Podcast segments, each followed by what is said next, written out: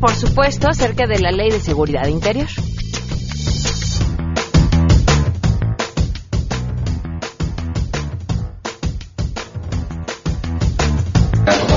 de las Naciones Unidas para los Derechos Humanos. Es martes de Guille Gómora, nos pondrá en contexto sobre cómo logró Ricardo Anaya ser el candidato del Frente Ciudadano. ¿Qué tal, Pam? Buenas tardes a ti a nuestro auditorio. Hoy te comentaré sobre la dictadura azul que instauró el chico maravilla a Ricardo Anaya en el Partido Acción Nacional, donde los principios humanistas los mandaron de paseo. Tenemos buenas noticias y más, así arrancamos a todo terreno. MBS Radio presenta a Pamela Cerdeira en A Todo Terreno, donde la noticia eres tú. Momentos, Andrés Manuel López Obrador se está registrando como precandidato de Morena a la presidencia. Vamos a escucharlo. Mudar su lugar de residencia.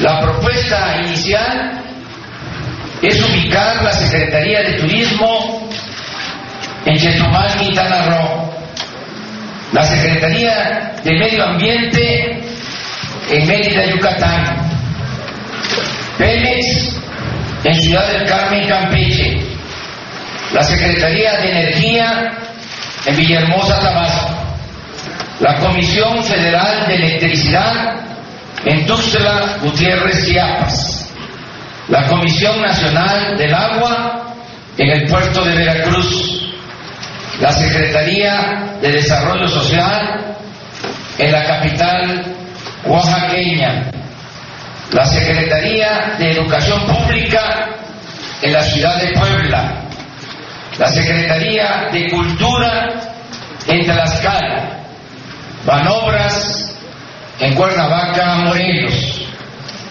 el Infonavit en Toluca, del Estado de México, la Secretaría de Salud en Acapulco, Guerrero, el Instituto Mexicano del Seguro Social en Morelia, Michoacán, Ganadería en Guadalajara, el ISTE en la ciudad de Colima, la CONADE en Aguascalientes, la Secretaría de la Función Pública en Querétaro, la Secretaría del Trabajo en León, Guanajuato, la Secretaría de Desarrollo Urbano en Pachuca, DICONSA en Zacatecas, la Secretaría de Comunicaciones y Transportes en San Luis Potosí, la Secretaría de Economía. En su momento realiza su preregistro. Habría que escuchar bien a, a, qué obedecen estas decisiones, porque algunas podrían tener sentido, pero otras son sumamente extrañas, ¿no? El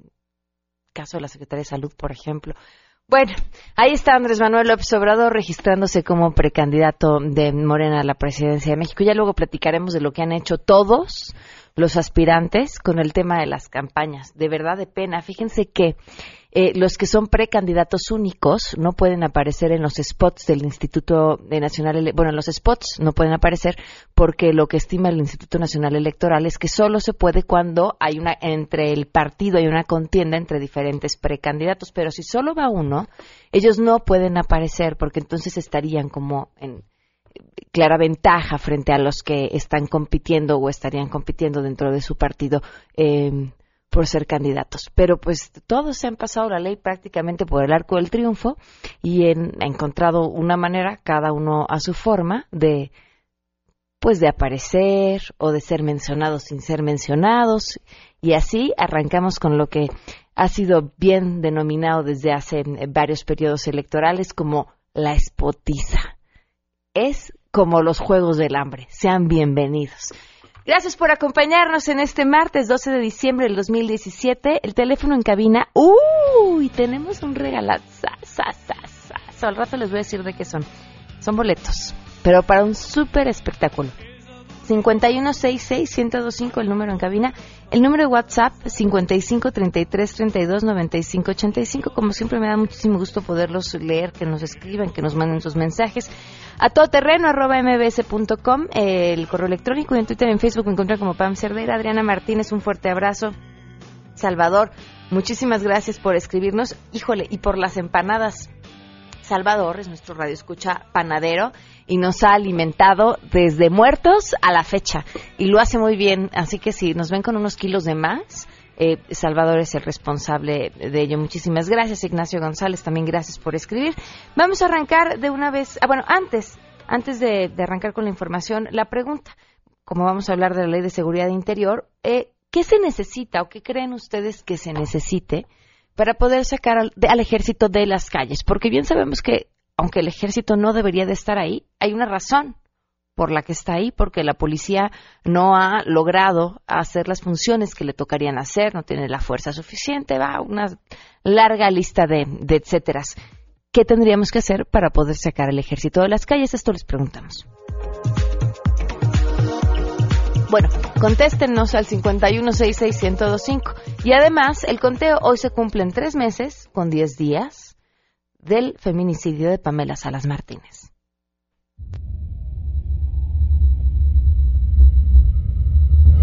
Que siguen las investigaciones, siguen esperando y, teniendo todavía los resultados de las de los este peritajes que mandaron a analizar a tres meses todavía están esperando los resultados de esa, de esa investigación todavía. Victoria pues nada. Tres meses, diez días y dos meses, nueve días de que la Procuraduría de Justicia Capitalina ni sus luces. Arranquemos con la información. Saludo a mi compañero Carlos Reyes. Gracias. El jefe de gobierno Miguel Ángel Mancera se pronunció a favor de que las Fuerzas Armadas cuenten con un marco regulatorio para las tareas de seguridad interior, pero rechazó diversos puntos que contiene la iniciativa de ley en la materia al considerarla riesgosa y que deja a las entidades en subordinación al mando militar. Precisó que en la reunión que este lunes sostuvo con miembros del Senado de la República planteó que si bien la ley de seguridad interior tiene propósito de establecer reglas para la intervención de las Fuerzas Armadas en ciertas tareas del orden civil, existen artículos que van más allá del objetivo fundamental. Esta ley tiene excesos y esos excesos ayer los dejamos claros. Me parece que sí tiene varios puntos que deben de ser revisados, que van mucho más allá de lo que se ha planteado, en donde se deja al Ejecutivo Federal prácticamente con una facultad de sustituir en cualquier momento a la propia soberanía de los estados en una implementación de las Fuerzas Armadas. Informó Juan Carlos Alarcón. Gracias, muy buenas tardes. Yo les informo que el secretario de Turismo Federal, Enrique de la Madrid Cordero, dio a conocer que sus recientes visitas a las ciudades de Houston, Dallas, Chicago, Washington y Nueva York tuvieron como propósito atraer más turistas de Estados Unidos a México y defender a nuestro país de las críticas infundadas que vienen haciendo recientemente. El titular de la sector precisó que al gobierno mexicano no le parece que sea correcto cómo están haciendo las alertas hacia nuestro país porque acaban estigmatizándonos, desorientan y afectan al sector turístico y también se afecta a ellos mismos porque dijo muchas de las empresas de hotelería en Estados Unidos tienen grandes negocios en nuestro país. También el titular de sector reiteró que el turismo pasa por su mejor momento y se ha consolidado sin duda como uno de los principales motores económicos del país, generador de empleos y de bienestar. Les informa Carlos Reyes. Así es, gracias Gerardo Ruiz Esparza, secretario de Comunicaciones y Transportes, inauguró la exposición Viajeros del escultor Rodrigo de la Sierra en la Terminal 2 del Aeropuerto Internacional de la Ciudad de México acompañado de su familia y el escultor mexicano Rodrigo de la Sierra, Luis Esparza explicó que en el ICM pasan muchos ciudadanos que podrían apreciar las esculturas, pero vamos a escuchar lo que dijo. Le damos la más cordial bienvenida al Aeropuerto Internacional de la Ciudad de México, esta exposición del escultor mexicano Rodrigo de la Sierra. Nos encontramos en un aeropuerto que ha prestado servicios a lo largo de 65 años. Allá en 1952, este aeropuerto empezó a dar sus servicios a todos los viajeros que deseaban visitar la capital de la República.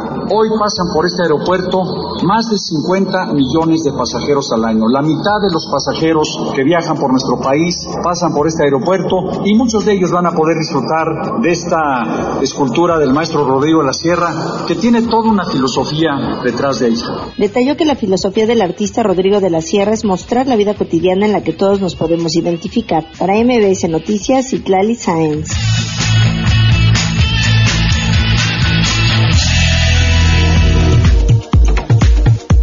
del día con 11 minutos y tenemos buenas noticias. Rocío Méndez, portadora de buenas noticias, te escuchamos. Rocío, buenas tardes. Muy buenas tardes, Pamela. Los Emiratos Árabes Unidos han donado equipo médico de rescate de última generación a la Cruz Roja Mexicana, cuyo director general José Antonio Monroy subrayó que se mantiene la asistencia a los damnificados por los sismos de septiembre en medio de los festejos decembrinos y también anunció que ya están en formación 150 rescatistas de la Cruz Roja con más certificaciones internacionales para poder responder ante contingencias mayores. Vamos a escucharlo. Yo creo que las cosas no se van a simplificar y tenemos que estar listos y preparados para poder atender mejor a la población. El operativo no se detiene, tenemos mucha gente en sitio trabajando todavía con las comunidades. Estos periodos que son, pues bueno, de festividades para muchos, para nosotros van a ser de trabajo y seguiremos acompañando a estas comunidades hasta que nos necesiten. Tenemos eh, activo nuestro plan invernal, tenemos operativo incluso en la basílica también. Golpes de calor, algunos desmayos, heridas, porque pues hay gente que va hincada, etcétera. Normalmente son este tipo de incidencias las que atendemos. Hay gente que llega muy cansada, la devoción con la que van a ver a la Virgen, pues bueno, que se acerquen a la Cruz Roja. Tenemos 205 paramédicos ahorita atendiendo ahí en la zona. Cuatro son las carpas de socorros que tenemos. Tenemos dos ambulancias ahí en el sitio, 205 eh, paramédicos atendiendo y también tenemos otras dos de soporte y las 35 unidades a disposición en caso de que se requieran. Pues ahí está Pamela, la Cruz Roja, activa en medio de esta temporada de heladas. Muchísimas Este es el reporte al momento, Pamela. Muchas gracias, Rocío. Muy buenas tardes. Hasta pronto. Hasta pronto, 12 con 13. Vamos a una pausa y volvemos. Más adelante A Todo Terreno. Vamos a platicar sobre la ley de seguridad interior eh, para entender mucho más a fondo este polémico tema. Si te perdiste el programa A Todo Terreno con Pamela Cerdeira, lo puedes escuchar descargando nuestro podcast en www.noticiasmbs.com. Pamela Cerdeira regresa con más en A Todo Terreno, donde la noticia eres tú. Marca el 5166125. En contexto. En contexto. Periodismo de opinión con Guillermina Gómora. A todo terreno. 12 del día con 17 minutos. Guille Gómora, ¿cómo estás? ¿Qué tal, Pam? Buenos días. Buenos y, fríos días. Ay, qué congelados. Sí. Qué horror, ¿verdad? Pero mira, a diferencia del frío eh, climatológico, pues tenemos el calor político. Hombre. Por cierto, hoy estábamos poniendo música para entrar en calor. Eh, si tienes alguna sugerencia, este Guille, música para quitarnos el frío. Pues eh, de momento no se me ocurre ninguna. Pensaré en algo así como para bailar y sacudir el cuerpo y Tu entrar en calor. en calor no me encanta, ¿eh? El calor bailando. Bueno, el calor político pues se puso al rojo vivo después eh, de lo que sucedió el viernes pasado cuando se dio a conocer que Ricardo Anaya pues eh, cumplía lo que se había venido comentando en Radio Pasillo, sería el candidato o será el candidato del frente que cambió de nombre, que ya no es ciudadano, se quitaron ya esa eh, carga que traían ahí. porque ser ciudadano les generó muchos problemas, porque pues no fue ciudadano. La partidocracia se impuso, ahora se llama Por México al frente y va Ricardo Anaya si es que algo no sucede ver, en este. ¿Frente por México al frente o México al frente? Mira, primero fue am- Frente, Frente- Amplio Opo- Opositor, luego le llamaron Frente Ciudadano y ahora se llama Por México al frente porque te decía, eh, el calificativo ciudadano se convirtió para ellos en un- una pesada carga que nunca pudieron dar la cara porque nunca fue ciudadano. Es un esfuerzo político que nació, como lo hemos comentado aquí, eh, desde mediados del 2006, impulsado por Miguel Ángel Mancera, el jefe de gobierno de la Ciudad de México. Nadie sabe para quién trabaja. Él lo impulsó como un frente de izquierdas donde estaba el PRD, el PT y Movimiento Ciudadano.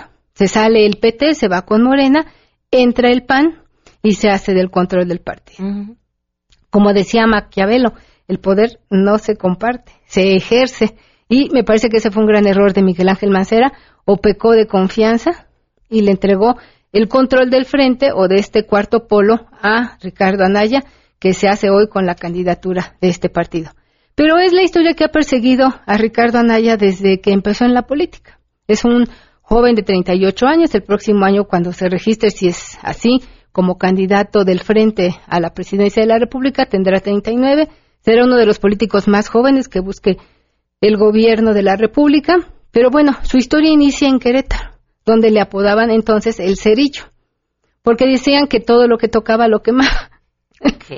Ese es, ese es el mote del cerillo. Y el chico maravilla le viene porque es un hombre muy destacado en la academia. En todos sus grados que ha obtenido, hasta el de doctor, fue con mención honorífica. Es un hombre muy preparado, no se discute. Pero también es un hombre que en los correos políticos se le conoce como traicionero. No es leal. ¿Por qué? Porque mira, él ha venido traicionando, ha venido haciendo su carrera política a base de ir cometiendo parricidios con sus padrinos políticos. El más reciente fue Gustavo Madero, que lo encumbró para ser eh, diputado, luego coordinador de la bancada, y pues cuando él se hizo del poder y se ganó la confianza del presidente Enrique Peña, pues adiós, se olvidó de Gustavo Madero. Cuando Gustavo Madero vuelve a ser diputado, en la elección pasada, hace tres años, le prometió hacerlo coordinador de la bancada y de último momento le dijo, ¿sabes qué? Siempre no. Y puso a Marco Cortés. Entonces, así ha ido construyendo su carrera política Ricardo Anaya. Ha venido en este proceso de ir ganándose la confianza. Es un hombre muy hábil, insisto, sin lugar a dudas, un hombre muy talentoso, académicamente hablando. Lo vimos en su exposición que hizo el domingo pasado en el World Trade Center. Un manejo de las cifras, de los datos. A estas, a las presentaciones de Apple. Sí. ¿No? El, formato, el escenario, la, iluminación, los datos. Sí, muy, muy en ese estilo. Pero bueno, habrá que ver qué pasa ahora en esta carrera donde él ha venido dejando, como dicen, pues varios cadáveres por ahí, ¿no? A ver si estos no resucitan y pues le trastocan su carrera política o sus aspiraciones por llegar a la presidencia de la República. ¿Podrías compararlo, Guille, con algún político de otros tiempos por estas formas de crecer? Mm, no, de momento no se me viene alguno a la cabeza, pero bueno, habría que estar muy pendientes porque de él, de él como personaje, de él como eh, pues un hombre que busca gobernarnos. Yo como ciudadano, pues yo diría, yo es que yo no le daría mi voto, ¿no? Él se ha construido, como te decía, a base de ir así dejando cadáveres eh, políticos en el camino. Yo no sé qué tan leal o qué tan fiel a sus propuestas que está haciendo hoy podría llegar a concretarse si es que gana el voto ciudadano y la presidencia de la República. Me parece que él ahora está en un aire triunfalista propio de quien gana una batalla, pero no ha ganado la guerra. Eh, Miguel Ángel Mancera se ha hecho ya del control del Partido de la Revolución Democrática. Las precampañas se inician pasado mañana, el día 14, y tendrá que, dice ahí, hacer una elección interna en su partido, que no va a haber elección interna.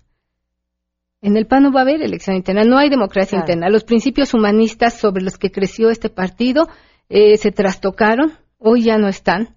Estos neopanistas, porque Ricardo Anaya se registró en el PAN, pues supongo que ha de tener unos 14 o 15 años de registro en el PAN. Imagínate para los panistas de cepa. Eh, vimos las reacciones que hubo de Felipe Calderón, de Margarita Zavala, de otros panistas que son de sangre azul, porque ellos, sus padres, ellos crecieron en el panismo. Ricardo Anaya no. Y estos neopanistas han venido a trastocar los principios humanistas del partido. Ahora, ya sabíamos que iba a acabar así, ¿no? Ya sabíamos, exacto, era una historia conocida y se perfilaba que podría ser así, aunque le dio la batalla a Miguel Ángel Mancera. Ahora, ¿y cómo ves a Miguel Ángel Mancera? Porque escuchaba parte de su discurso de no, mi deber es quedarme en la Ciudad de México con la reconstrucción.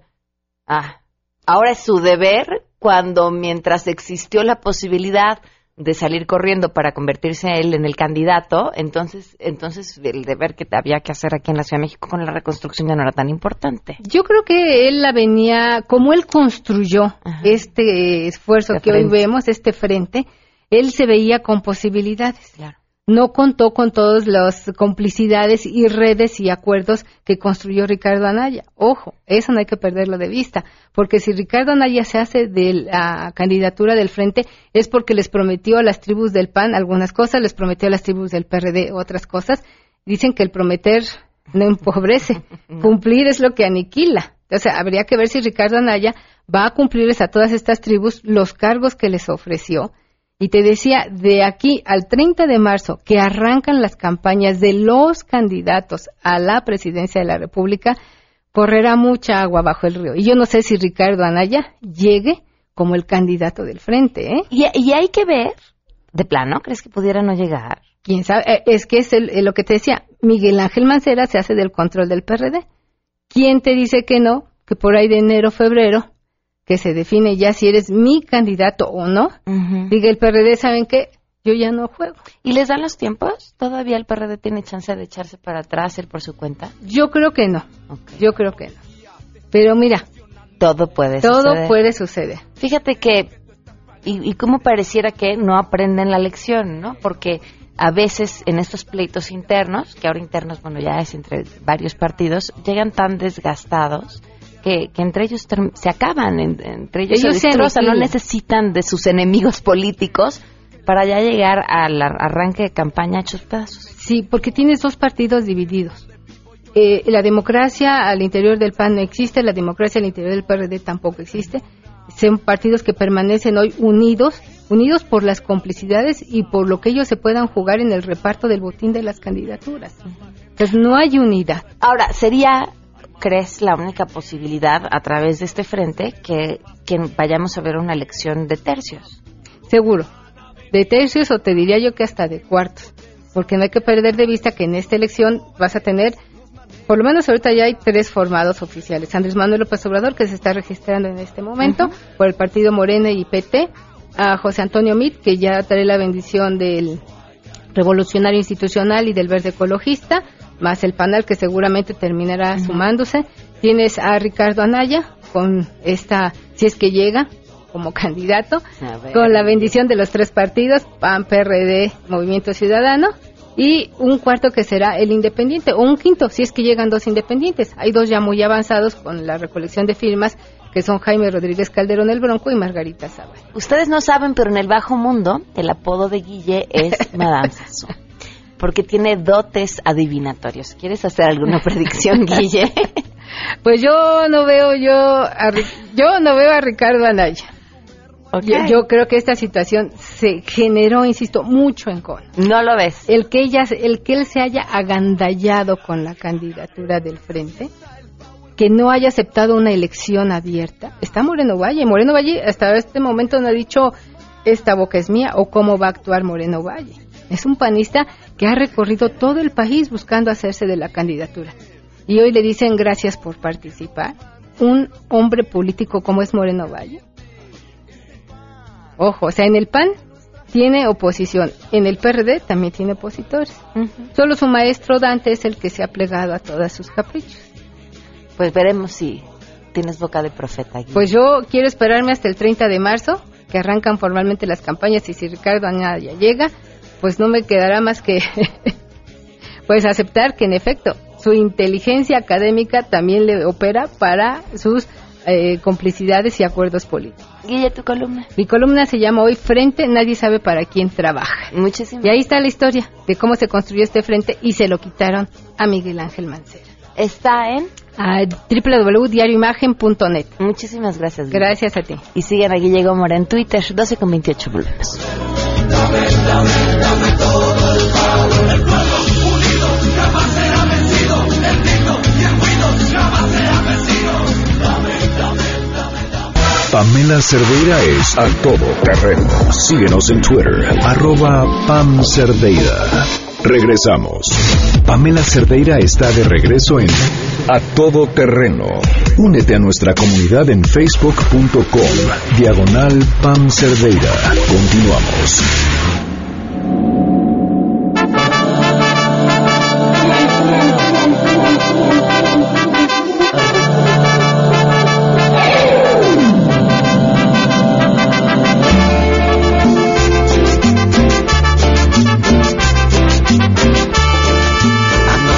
Acabo de conocer una mujer. Pedimos sus sugerencias para música para quitarnos el frío o música para entrar en calor. Y bueno, aquí están, es lo que estamos escuchando el día de hoy.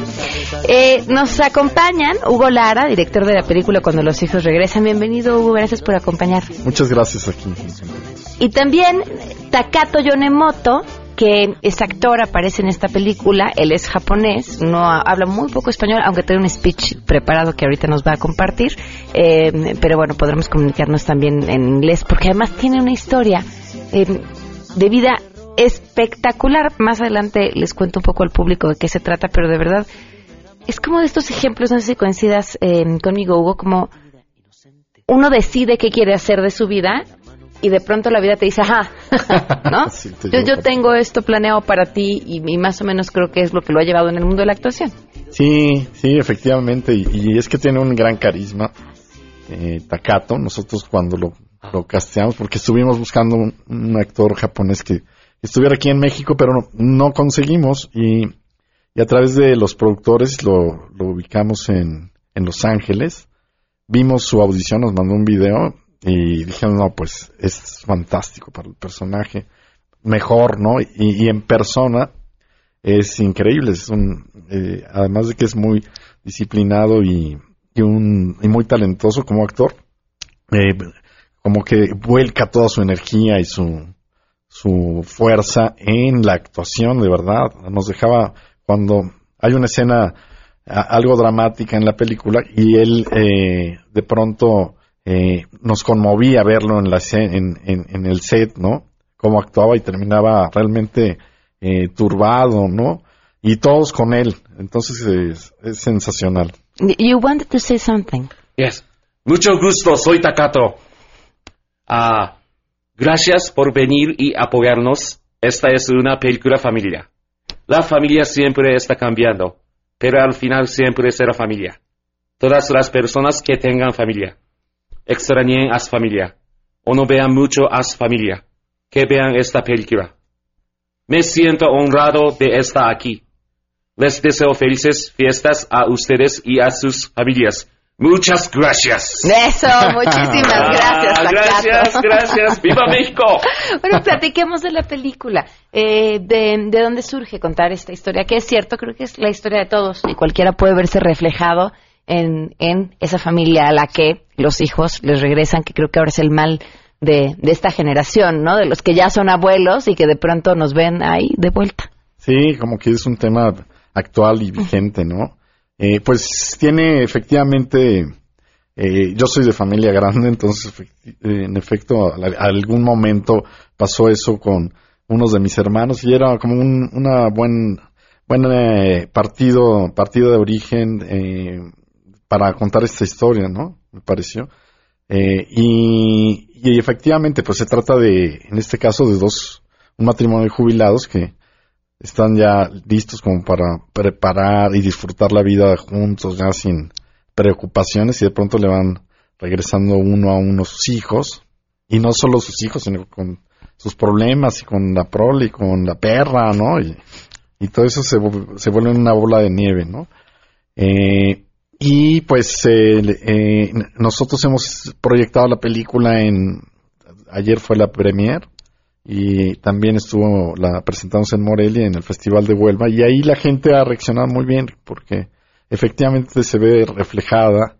Muchas muchas personas se, se han acercado a nosotros a contarnos sus propias experiencias de eh, de esta situación de que, o que los hijos regresaron o, o que de plano nunca se han ido, ¿no? Y siguen ahí. Porque además supongo, independientemente de las creencias, costumbres y nace- hasta nacion- nacionalidades, le querría preguntar a, a Takato, esta forma de ser familia se repite en todos lados. Exactamente, sí, es algo eh, universal, ¿no? Y también la temática. En España eh, nos decía alguien, por ejemplo, que era un tema muy vigente, pues porque el, desempleo, el tema del paro y todo eso, pues eh, ha obligado a muchas familias justo a volverse a unir bajo el mismo techo, ¿no? Y está el caso de, de una persona que había tenido que sacar al abuelo del asilo para poder cobrar la pensión, ¿no? Entonces, como que, pues es un fenómeno global que también tiene que ver, pues, con varias situaciones, ¿no? El deterioro económico, las crisis, eh, la modificación también de ciertas estructuras o los problemas de pareja, ¿no? Muy distinto a lo que era ese México de los años 40 que está ahí retratado en esta película que se llama Cuando los hijos se van, ¿no? Que Claro. era otro, otra perspectiva del futuro, ¿no? Did, did you find any similarities between the, the movie's family and your family? Yes, uh, you know, like it, uh, sometimes, like it, uh, whether we hope or not, the family, the shape of family Mhm. changes, but it still remains as family. Mhm. And we, and we need to feel supported, be loved. It's, it's the same thing. you know, like a movie familia, and my real familia, it's same. Ok, dice, bueno, que finalmente, aunque cambien algunas formas, el, el centro o lo importante sigue siendo lo mismo, un lugar, la familia en donde te tienes que sentir apoyado y donde te tienes que ser, eh, te tienes que sentir amado y finalmente así es.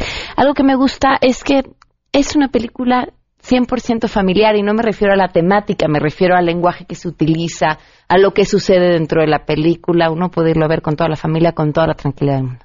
Sí, yo creo que sí. eh, es una comedia de situaciones, ¿no? Entonces, pues tratamos de, de eh, eh, generar el humor a partir de eso, ¿no? De, de los conflictos de cada personaje y de sus acciones, de las decisiones que van tomando, que todas son erráticas, ¿no?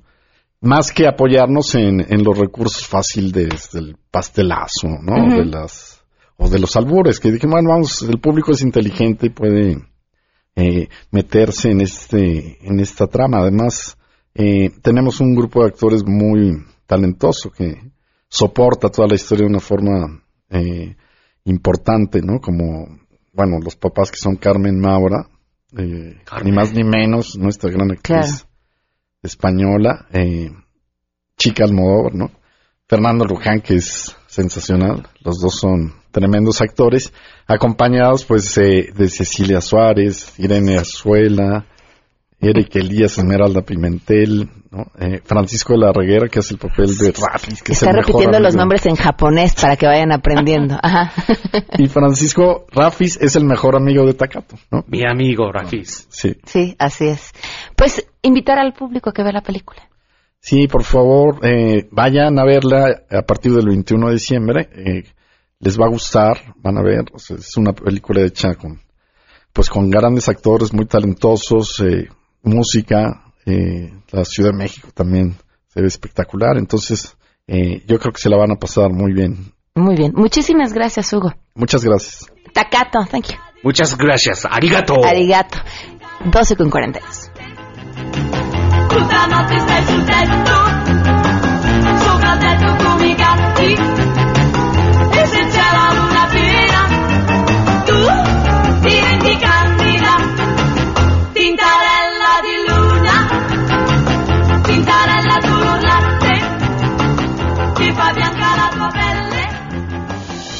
Si tienes un caso para compartir, escribe a todoterreno.mbs.com. Pamela Cerdeira es a todo terreno. En un momento continuamos. Estamos de regreso. Síguenos en Twitter, arroba Pam Cerdeira, todo terreno, donde la noticia eres tú. Continuamos.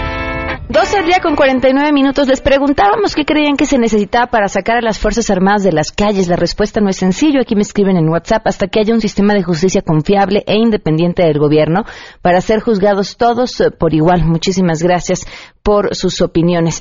Eh, también nos era importante hablar acerca de mm, la ley de seguridad interior, pero conocer los puntos de vista de los ciudadanos involucrados en el eh, tema de seguridad. Le agradezco primero a Alejandro Martí que nos acompaña vía telefónica. Gracias por estar con nosotros, Alejandro. Muy buenas tardes. Ya no está. Híjole, y justo porque está en una carretera y entonces dependemos mucho de que haya señal. Bueno, si nos podemos volver a contactar con él más adelante. También saludo y le agradezco enormemente a Isabel Miranda de Gualas que nos acompaña. Isabel, muy buenas tardes. Gracias por acompañarnos. Al contrario, buenas tardes a ti y a todo el auditorio. Te escuchamos sobre la ley de seguridad interior, Isabel. ¿Cuál es tu, tu punto de vista?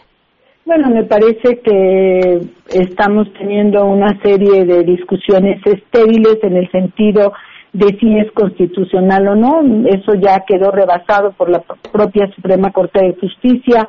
También escuchamos decir que si se va a militarizar el país, también eso ya está más que rebasado. Desde los años 40 la- los militares han estado en contacto con la ciudadanía, son los que hacen quemas de plantillos, de marihuana, de amapola, son los que atienden cuando hay alguna contingencia, cuidan eh, eh, instalaciones estratégicas, los marinos cuidan las, las eh, playas, las costas, lo vemos en las vacaciones cuando andan cuidando la, la, la costera, en los mares. En fin, me parece que ese tema también es estéril. También me parece estéril decir que si van a violar derechos humanos, creo que todos los derechos humanos ya están contenidos en la Constitución, sobre todo en el artículo primero, y creo que es muy claro al respecto. Si algún militar viola un derecho humano en contra de un civil, será llevado ante una autoridad civil, no ante ellos mismos. En fin, me parece que es estéril toda esta discusión porque está todo eso plasmado ya en nuestra Constitución y lo que no se está hablando es de qué manera vamos a tener una policía que realmente pueda responder, una buena policía suficiente y preparada. Y déjame decirte otro tema como cerecita del pastel. Acaba de sacar un informe la OEA en la que el 100% de los países pertenecientes a la OEA en tema de seguridad, que son 34 países de los cuales no todos tienen fuerzas armadas, pero todos los que las tienen las utilizan en el tema de seguridad interior. Es decir, México no está fuera de esta de este presupuesto de que deba de usar las fuerzas armadas y me parece que eh, en Europa tampoco lo hemos visto lo que está sucediendo en en este en París, en Francia, en bueno en el propio Alemania hacen eh, eh, echan mano de las fuerzas armadas. Entonces me parece que negar que estamos en una crisis no nos ayuda a nadie. Más bien, la pregunta para mí es, ¿a quién le conviene tener en este vacío legal a las Fuerzas Armadas trabajando en las calles? Y te voy a decir por qué es la pregunta. Porque hoy estamos viendo que aunque ellos actúen, quien pone la puesta a disposición es un policía para evitar que el juicio se caiga. Es decir, están de alguna manera eh, disfrazando el, el actuar de, la, del, de los militares. y eso me parece que es una simulación. Luego entonces pues hay que darles un marco jurídico. Claro. Eh, Alejandro Martí, te agradezco ahora sí, este, te tenemos en la línea, también escuchar tu punto de vista. Eh, bueno, yo coincido plenamente, creo que es Isabel Wallace quien está Así es. Hola Alejandro. ¿Qué tal Isabel? ¿Cómo estás? Qué gusto saludarte. Igual, querido amigo. Yo, yo coincido plenamente. Eh, yo creo que esta, esta teoría o este pues realmente rumor que existe que se va a militarizar el país con la ley de seguridad interior es completamente falso. Militarizado está el país. Hay que ver los cinco o seis estados en donde están las Fuerzas Armadas actuando, pero también hay que consultarle esos cinco estados si están de acuerdo o no están de acuerdo que haya militares en sus estados. Hay que preguntarle a los gobernadores, pero también hay que preguntarle a la ciudadanía. La ciudadanía no quiere que se vaya este, los militares. Se nos cortó la llamada. Claro, la ciudadanía no quiere que se vayan los militares y se les ha preguntado a quienes a quienes los tienen en sus estados. De igual forma, eh, los gobernadores. Ahora, Isabel, quería preguntarte en este en este tono de darle certeza jurídica. Lo que está planteado en esta ley de seguridad interior da suficiente certeza jurídica a las fuerzas armadas. Yo creo que sí, porque te pone un mecanismo. Mira, todas las leyes son perfectibles, indudablemente. Yo ayer lo decía en una comparecencia en el Senado de la República. Pero lo peor que nos puede pasar es que eh, no quede aprobada. Ya lo vivimos hace seis años o siete años. Tanto el señor Alejandro Martí, su organización y Alto al Secuestro y otras organizaciones participamos en la discusión de esta ley. Y fíjate lo que es la vida, curiosamente. En ese momento quien gobernaba era el PAN, el presidente Felipe Calderón, y quien le niega esa ley es el PRI. Hoy estamos al revés. Eh, hoy quien le niega esta ley son algunos panistas y algunos terroristas. Pero a final de cuentas estamos discutiendo lo mismo después de prácticamente siete años. Esto es retrógrado que el día de hoy todavía no tengamos este marco jurídico. Yo estoy en favor de que se apruebe, que después le hagan los ajustes que crean pertinentes y eso ha sucedido con otras muchas leyes, su- sucedió con la de víctimas, ha sucedido con otras leyes y lo peor que podemos hacer es no darle certeza a nuestros a nuestros militares y a nuestros marinos y a los policías. No se lo merecen. Este, yo creo que de verdad ellos han dado, ofrendado su vida. Ayer yo daba algunas cifras, más de 339 muertes en lo que va del presente sexenio nada más de soldados. Han tenido a 35 personas desaparecidas, las cuales no encontraron torturadas. Y de eso no se habla, eso parece que no cuenta la vida de un militar que la ofrenda por seguridad de nosotros. yo coincido plenamente en que sí es perfectible la ley, hay cosas que hay que mejorar, estamos de acuerdo, pero creo que hoy por hoy se debe de aprobar y además se debe de calibrar en el camino para poderla ir este, ajustando a las necesidades prácticas. Claro, Isabel, muchísimas gracias. Alejandro, antes de que nos vayamos y tenemos suficiente suerte, ahora sí algo que agregar. Sí, bueno, mil disculpas se haya cortado tantas veces hoy en la carretera y la comunicación es tremendamente mala de repente. Pero bueno, yo insisto y coincido plenamente, la ley de seguridad interior es una ley súper necesaria precisamente para regular las Fuerzas Armadas. Es para también hacerle ver a las Fuerzas Armadas dentro de la misma ley que hay las, eh, la- la- los derechos humanos, las leyes internacionales de derechos humanos que hay que respetar, le da un sistema, le da una capacidad operativa, pero también le da tiempo, le da límites y los acota. Yo creo que es muy necesario. Pero también insisto que es necesario que el Congreso ya se ponga las pilas y autorice o legisle ya sobre lo que van a hacer las policías. Necesitamos definir el modus operandi de las policías, si es mando único, mixto, y uniformar precisamente el criterio de los 1.700 mandos de policía, pues pasarlos a 32, que son los 32 estados que componen la federación. Un largo camino que nos queda por delante. Les agradezco a los dos enormemente que nos hayan acompañado esta tarde. Muchas gracias, eh, saludos. Gracias, muy buenas tardes, eh, Isabel Miranda Igualas y Alejandro Martí. Ahí está, tenemos boletos para que vayan a ver el Cirque du Soleil, séptimo día. Esto va a ser en el Palacio de los Deportes mañana. Les vamos a poner esto y, la- ojo, las primeras cinco personas que nos llamen al 5166-1025, 5166-1025 y nos digan los nombres de las tres canciones. Escuchen.